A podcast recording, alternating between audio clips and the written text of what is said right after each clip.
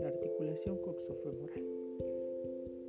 Esta articulación se establece entre el hueso de la pierna llamada femur con la cavidad cotiloidea del hueso coxal, gracias a la presencia del rodete cotiloideo. Esta es una región del miembro inferior que se mantiene estable pero que permite una serie de movimientos a causa de la presencia de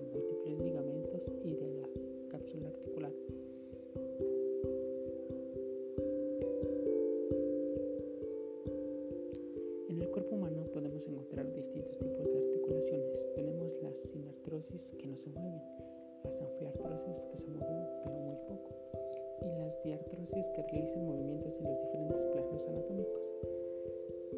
La cavidad cotiloidea también es llamada acetábulo y el rodete cotiloideo es conocida como la brún acetabular. ¿Qué tipo de articulación es la coxofemoral? La articulación de la cadera es un tipo de artrosis ya que presenta movimientos en varios planos.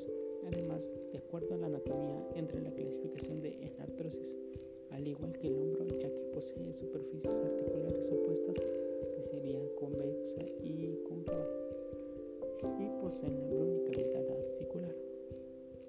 ¿Qué movimiento realiza esta articulación? Al ser una diartrosis, más específicamente una articulación tipo enartrosis, la cadera es capaz de realizar movimientos es decir, interviene en las siguientes movilizaciones.